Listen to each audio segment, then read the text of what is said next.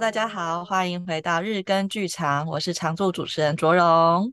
Hello，卓荣，Hello，大家好，我是雨辰。上一集我们跟于静聊了很多他在台中歌剧院作为舞间助理这个工作发生的一些趣事，以及他之前在咖啡店工作的时候对于咖啡的认识。那这一集呢，我想直接跳到服装设计这一件事情来聊聊天，因为我以前跟于静是室友嘛，那。对他的印象就是不知道隔天的演出或是呈现要穿什么时候就可以敲敲门，哎，那个于静啊，你帮我选，或是 你帮我做，非常的方便好用。所以于静，你是什么时候 开始接触服装设计呢？我必须要先看一下方便好用是什么意思。我我觉得应该要先问于静有没有讨厌雨辰。我觉得方便好用的字有点过分，而且大家你居然在本人面前说出来，也太过分了吧！讨厌雨辰哦，好难讲哦，又爱又恨，这好难讲哦。最后在这种时候找麻烦了。接触服装，哎，其实我是在进到戏剧系之后，才真的开始碰到做衣服这件事情。在这之前，我是一个连手缝都有点哩哩啦啦的人。真的哦，我一直以为你一开始就会耶。就是如果说是有兴趣的话，是从很小就有兴趣了。可是，一直始终认为自己跟做衣服这件事情离得非常的遥远。然后我也没有没有在进戏剧系之前，没有预料到我会真的跑去做衣服。直到大二的茶会那时候，才真正的有去接触。做这件事情，但真正会开始，呃，学到剪布打板什么的，这是跟我的 partner，是我的 partner 教我的。那个时候就是在大二的寒假做实验剧展的时候，就是那个惨不忍睹的圣诞晚餐。没事啊，大家都有第一次。做，像昨天我们在看那个衣服的。眼镜史的影片的时候，就觉得啊，天哪，好想重做。现在的话，就有非常多想法。虽然在实际上实现层面可能没有那么快乐，但就是好想要重做当时的衣服。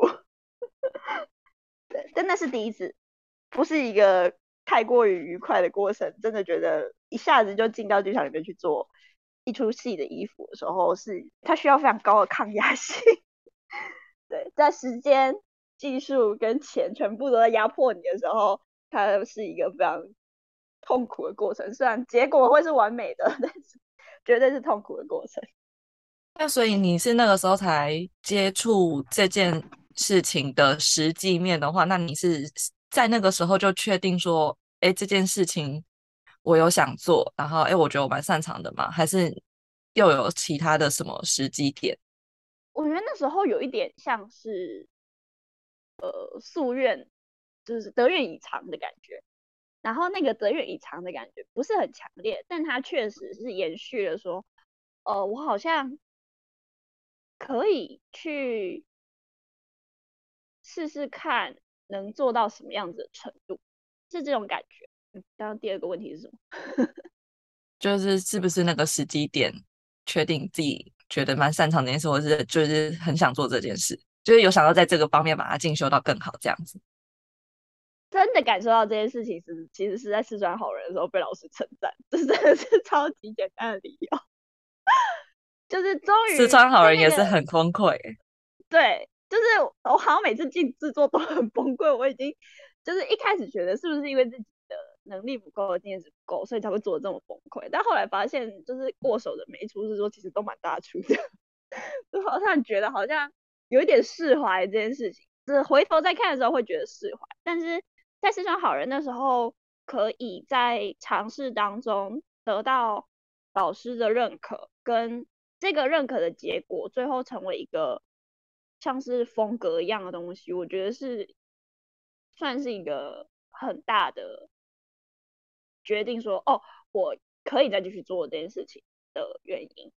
但实际上，我班长就只做那一出而已，后面都没有我的事。对，嗯，因为制作衣服不是不是呃怎么讲呢？我一直在说做衣服不不是很愉快，我很喜欢做，应该怎么讲？它是一个过程当中会让你消耗掉时间、精神、体力、金钱，还有热情，各方面会把你，它它不是那一种好累，然后把你吸掉，它是一种慢慢的消磨掉，很像。很像在消木屑那种感觉，就是它慢慢的不见，慢慢的不见，所以那个不见的过程太长了，会让你其实很无感，说自己的热情已经被消耗掉了，然后会直到就是在做到成品真的全部结果了之后，才开始体会到那个哦，原来我做了这么多的那种感觉，然后那个完全就是靠那个满足感在支撑做下一出。所以千万不要连着，就是那时候觉得连呃那时候还年轻，连着接觉得可以，后来事后回想就觉得真的不要连着接。现在看跟学弟妹讲，我就说不要连着接，会死掉，那个过程太痛苦了。就算你只有做三四套衣服是做现代版版的衣服，它还是一个很考验你在思考整个。架构的时候，尤其是剧场的设计里面，有时候你不单只是要思考衣服的事情，你很多时候你在思考这出戏在干嘛，这个角色在干嘛，然后你在跟演员工作、演员导演的沟通过程的那个设计设计面上的问题，那其实是跟只单做衣服是完全不一样，不是我喜欢就好了的东西，所以有时候会需要去做一些呃自己可能不这么擅长，或者是呃这个风格你其实。很，我脑袋里面出现词是苦手，就是没有很喜欢，也没有很擅长的东西，在这个过程当中，你还是要把它实现，所以它是一个算是一个很巨大的学习吧。每一次制作的学习都是一个很巨大的资料库跟呃突破自己的过程。我觉得有必要要让大家知道一下，剧场的服装设计跟大家想现在可能想象的，可能就是踩车机呀、打扮而已，有点不一样。就是你对于文本的解读能力，对这一出戏这些演员身上本身的特质的感受程度，还有对于服装史、对于布的认识，这些都蛮重要的。你要不要让大家知道一下？我怕大家就想说在讲什么。剧场的服装设计，以我接触的来讲，因为其实每个人的方式真的有点不一样。然后我以我们在学生制作接触的感觉上来讲，是呃，你要先有服装史的认知，因为绝大家知道绝大部分的戏剧，除了现代本以外。还会有就是有跟呃历史有相关性，它是有时代性的剧。然后像是呃印象比较深刻的，应该我们做有时代性的剧本，应该是那个《青春竞技游戏》跟《白纳德之舞》，这两个都是时代感哦。还有雨辰有做过的《朱莉小姐》，这三出戏都是算是很很考验，就是你对那个时代认知的文化跟。他的服装史，那时候流行什么？那时候的女人、男人们怎么穿？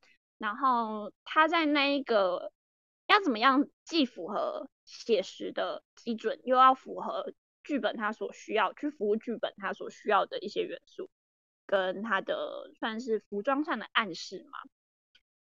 对，那在这样子要怎么去做这件事情？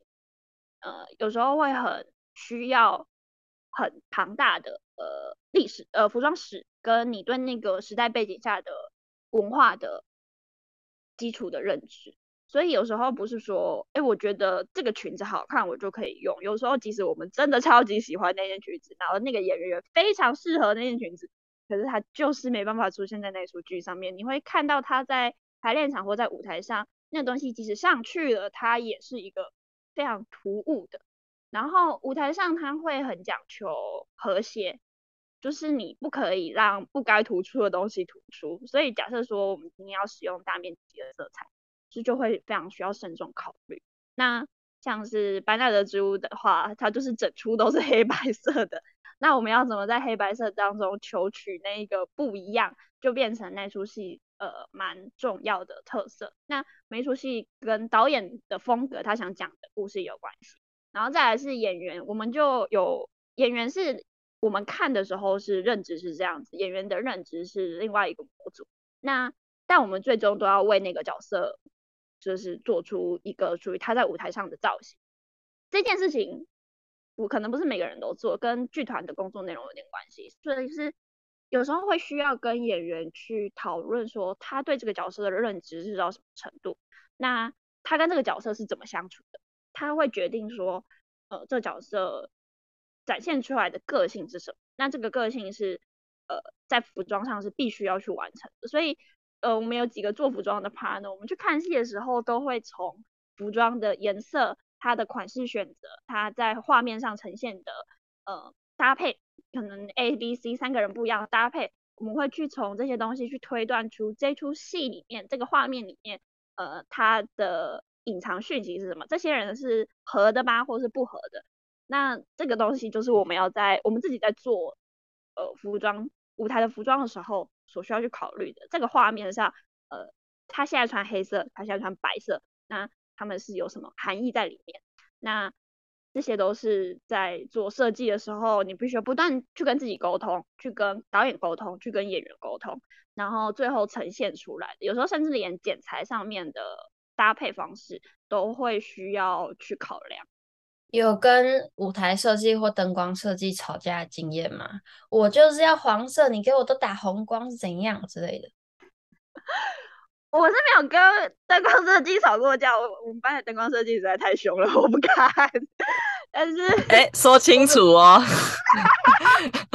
说清楚哦。呃，我没有说是谁啊。我也当过你的是服装设计的时候的灯光设计啊，应该不是我吧？可是周蓉的灯光设计是走温柔派的，呃，我没有跟灯光设计吵过架，但跟舞台设计蛮常吵架的。然后跟灯光有一次遇到的是，我们选的那个腰带是它是塑胶材质，然后是霓虹呃是红光的，会反射红光的。然后我们都觉得眼眼睛看的话，它的颜色非常好看，就是它的整体搭配上的风格是完全 match 的。可是他就发生一件事情，是他一上舞台，灯光打下去，投影打下去，那个东西大反光，然后我们就会，我们就在上台的前一刻把那东西给改了，就是必须要让他，呃，在跟灯光工作的时候，大部分的时候都会是我们妥协比较多，因为灯光是他调，他登上去了，他灯图画了，登上去了，调完了，你要叫他改。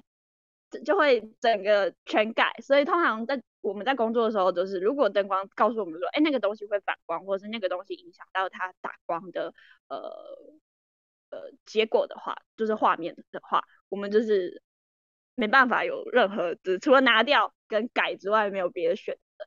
但是跟舞台就很长，就是不行不行，我不，因为呃舞台跟服装的工作程序比较像，它都会有大量制作。然后我们会在制作当中，制作的不同阶段展展呃呈现出不一样的状态，就是可能会有半呃有五十趴的，有三十趴的。那在跟舞台工作的时候，就会常常会是呃不行不行，我这个东西不能改，或是比较常发生的是，看我不是跟你说我要那个颜色吗？你为什么要给我舞台配那个颜色？现在是怎样？现在是全部吃光光就饱了啊？那现在是要改什么？要改舞台吗？还是要改服装？通常就会看进度，谁比较快，就是就就是比较慢的那个改，这样子。嗯，对。还有一个状况就是灯光帮我们把它打出来一点。Hello，Hello，灯光很困惑，我怎么把它打出来？对，就是不是因为很常发生。嗯，有时候也不是做不到，是打出来你就会觉得这个空间是哪里。所以，所以因为如果今天假设是你刚才讲的那个情况，比如说。呃，人演员的服装跟背景融为一体，然后你可能要把它打出来，就是要加背光嘛。可是为什么写实的空间里面会有一个背光出现呢？就突然觉得很奇怪，就是要顺那个剧场在做设计的时候，每个设计有自己的逻辑，然后整出戏也有自己的逻辑。那他怎么把所有的逻辑全部都在一起，让他们变成同一个？就是也就是。观众进场看到的那个画面，那是另外一件事情。它是一个非常巨大的沟通过程，这当中可能会有无数次大大小小的会议。对，那我想要问，因为刚才雨辰问的是跟舞台设计还有灯光设计这两个跟颜色还有舞台视觉比较相关的部门嘛？那想问有没有跟导演吵架？我觉得这个问题来势汹汹。没有啦，我没有叫你指名道姓，我的意思只是应该这个部部门也会比较容易发生冲突一点，因为跟演员可能你还可以说，哎，这就是导演也是这样想的啊。比比如说，我就常常跟雨辰这样讲，然后 那那那那对啊，如果是跟导演的话，你们的沟通过程会是什么？跟导演哦，这时候很看导演，呃，怎么讲？因为觉呃。不是所有人，我没有，我没有要地图炮，但我必须要说，真的，我遇到导演，绝大部分都对服装的概念是没有的。就是即使这个导演他的穿衣品味很好，那也跟他会不会服装是两回事，就是必须要讲的。那有些导演他会有基本认知，知道说他自己导的戏在什么，就是其实简而言之，就是导演他自己的功课有没有做好，就是他知道自己导的戏在哪里，然后他知道这个这一个文化背景是什么。然后为什么会有这样子的演出？就是这个这个剧本具体在这个演出当中，他是要阐述些什么事情？那如果大家有这些基本概念，你在沟通上的时候，你会非常的轻松，就是他不会，只要你也有做功课，你们在沟通的时候，顶多就是对认知上，对这个演员的认知，或是对排戏的他们的逻辑的认知是不太一样的。那如果遇到完全不懂的导演，你真的只能从头跟他吵到尾。就是你要非常有，呃，我的状况是，我会非常有掌控性的去知道说我现在要做什么，然后这个东西我要怎么去说服导演接受他说这个这个时代就是只有这个东西，他没有别的选项，或是说，呃，如果你还要别的选项的话，我在我既有认在这个这个所有的条件限制底下，我能给你什么选项？那有时候在沟通上的时候，不能给出。开放式回答，只要你给他开放式回答，他就会没完没了下去。所以你最好的方式就是你把你先把功课做完之后，你先有一个你的 best choice，然后你要准备两个到三个的选项。那当这些东西全部都全部都不被他接受的时候，就是呃，看谁能说服谁。我就是给他出选择题啦，不要出不要出那个开放式问答。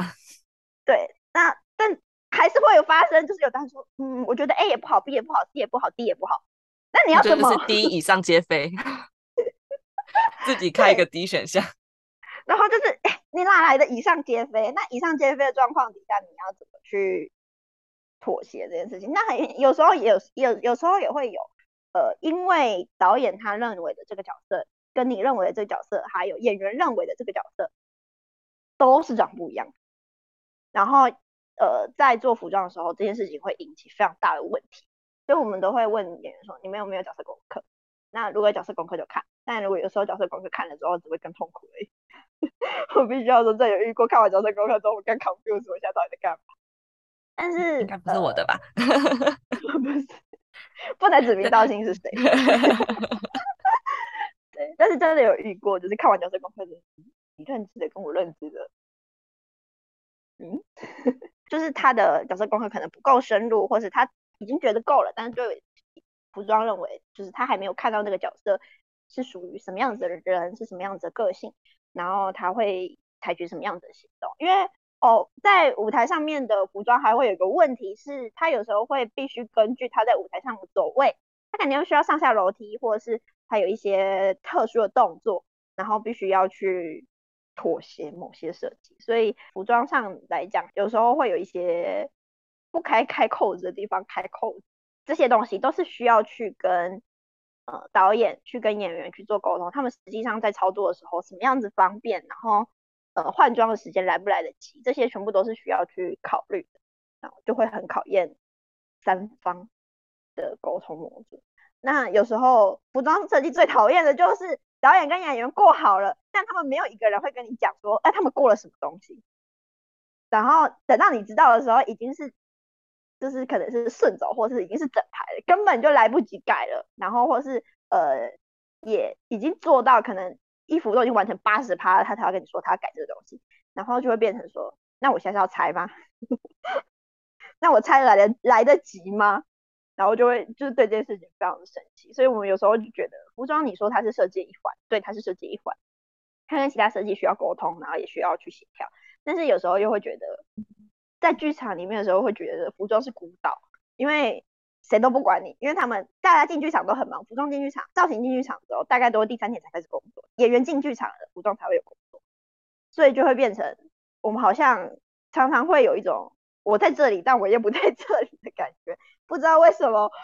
就是大家好像在外面很开心哦，大家的工作很累这样子，然后服装在里面，嗯、烫衣服，等吃饭，呃，然后演员进来，哦，演员进来换衣服，他大概演员进来换衣服的忙碌时间大概只会占整个你的工作时段里面的八分之一，剩下的时间你就是在修修改改、缝补，然后如果进度还没做完就做进度，然后最怕的就是因为你看起来很闲，然后就会有人来跟你说，那你可不可以帮我干嘛干嘛干嘛？然后就会觉得，多不，我的工作量又变多了。哦，我不知道是不是其他地方也会这样子，但在学生制作的时候，常常发生一件事情是，我们会跨刀去帮舞台组缝制任何他们需要缝制的东西，就是像是窗帘啊、桌巾啊这类型的东西，几乎都做过了。喜欢帮雨辰做衣服吗？我觉得就是自肥有点严重，你知道吗？我们昨天才在讨论朱莉小姐那套衣服。真的蛮美的，而且还是前几天突然大改、大改造，就想到那一套有改，就觉得哦累了，是不是往 事不堪回首啊？我们的壁纸真的是往事不堪回首。然后我做过这么多套衣服，有没有最喜欢的哪一套？等一下，外国人的名字好难记哦。哪一个？那个植物的二小姐。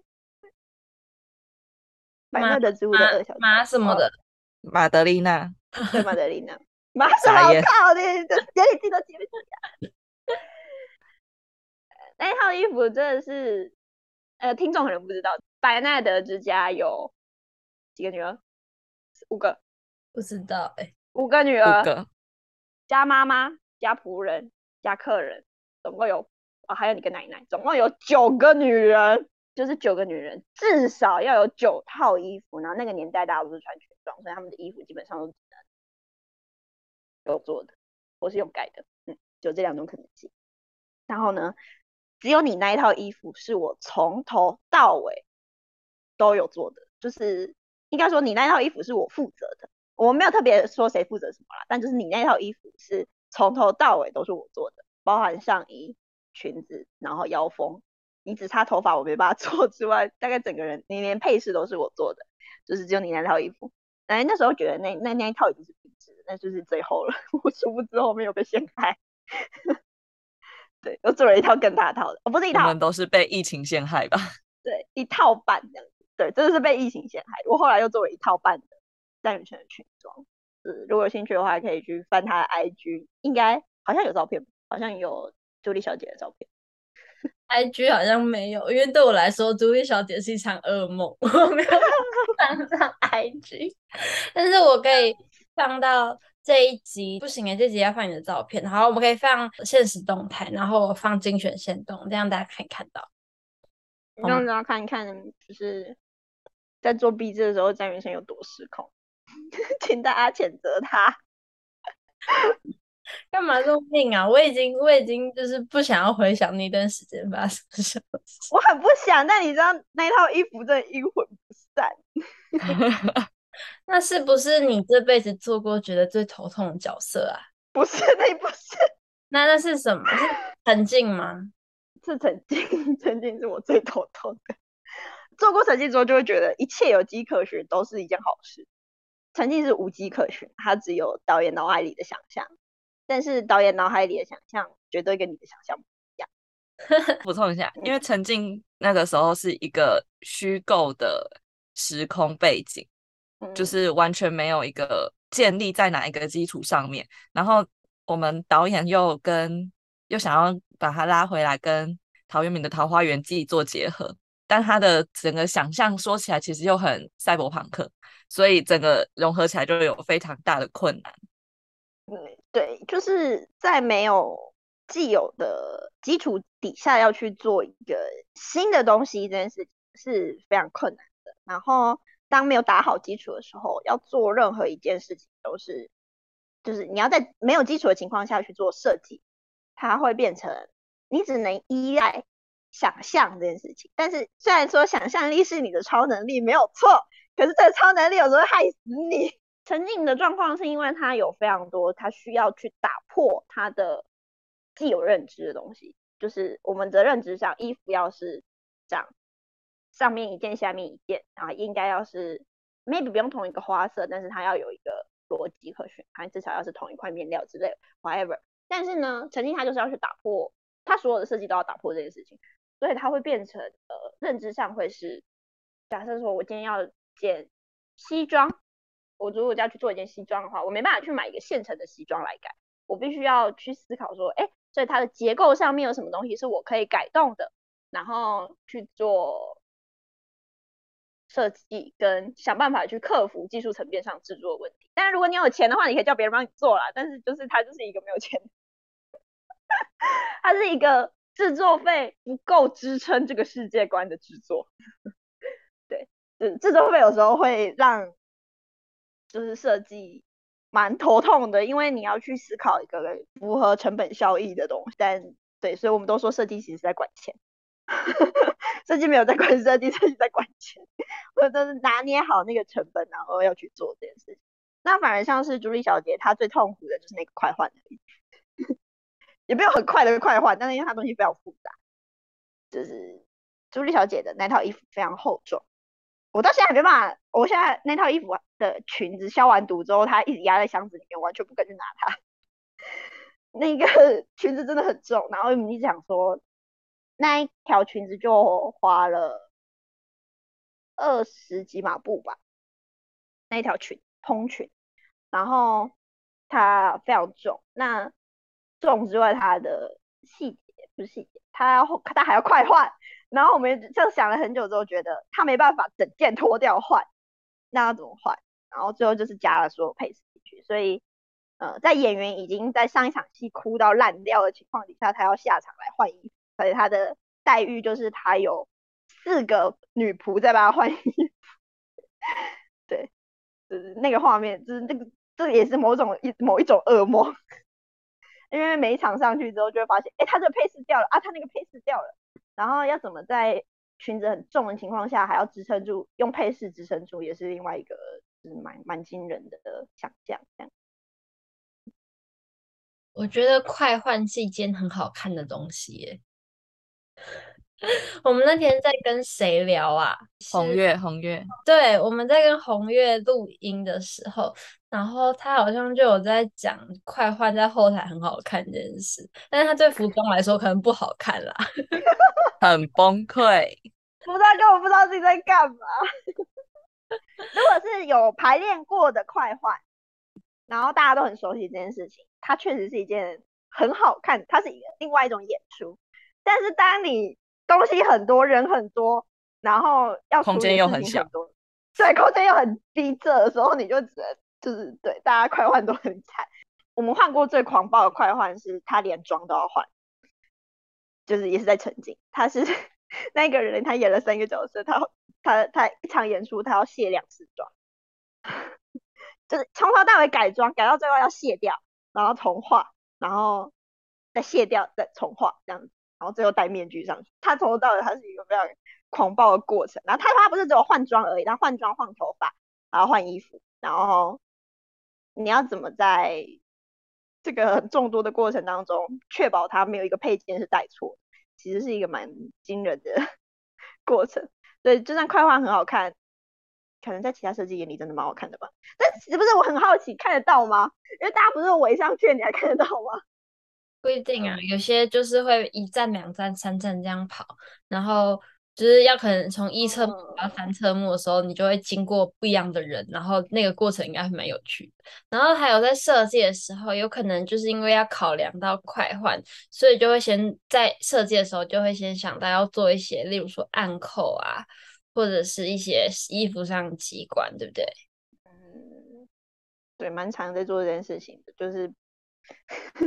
我就是最近我听到一个笑话，他说要怎么样在舞台上面撕魔鬼毡不会发出声音？对，然后他没有他没有一个正确答案，但就是就是一个就是如果做服装快换的话，大家都会遇到问题。我要怎么样撕那个魔鬼毡，那不发出声音？然后其实大部分的状况都是因为魔鬼毡是一个穿脱最快的方式，所以你会发现很多衣服都会有魔鬼毡跟暗扣。暗扣是因为不能看到，那魔鬼毡是因为它快换真的拉下来就就下来了，所以它会很快。但是魔鬼毡有一个致命的缺点，就是当你的舞台暗场没有声音，正在转场的时候，你要怎么样做到在撕那个魔鬼毡的时候不发出任何声音？就是它那是也是一个快换很麻烦的点。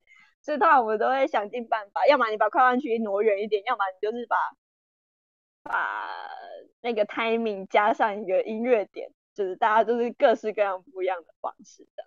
但它就是一个快换，有时候快换很仰赖其他技术帮你去实现这件事情。你要怎么样争取到足够的秒数，把衣服穿上去，然后让演员可以走到定位。然后另外一方面是声音跟它的呃。那算什么路径？他下场到上上场的路径是哪一个？这些都是在快换的时候需要考量的点。那当他需要走的路程越长的时候，你要做的快换就要越简单。但是大部分的导演在想的时候，他不会去想这件事情，他只有想啊，我要这个演员下一幕就上去哦，然后就会有很多人跟他说不行不行不行不行，快换衣服。这样子，因为有时候你可能快换，快换听起来很虚无，但是有时候快换真的就十秒。你要怎么样让他衣服脱下来再换上去？然后他可能还要改装，可能还要改头发，然后他就会一个人身上他有四五双手在动，那他就是一个嗯很考验你的顺序。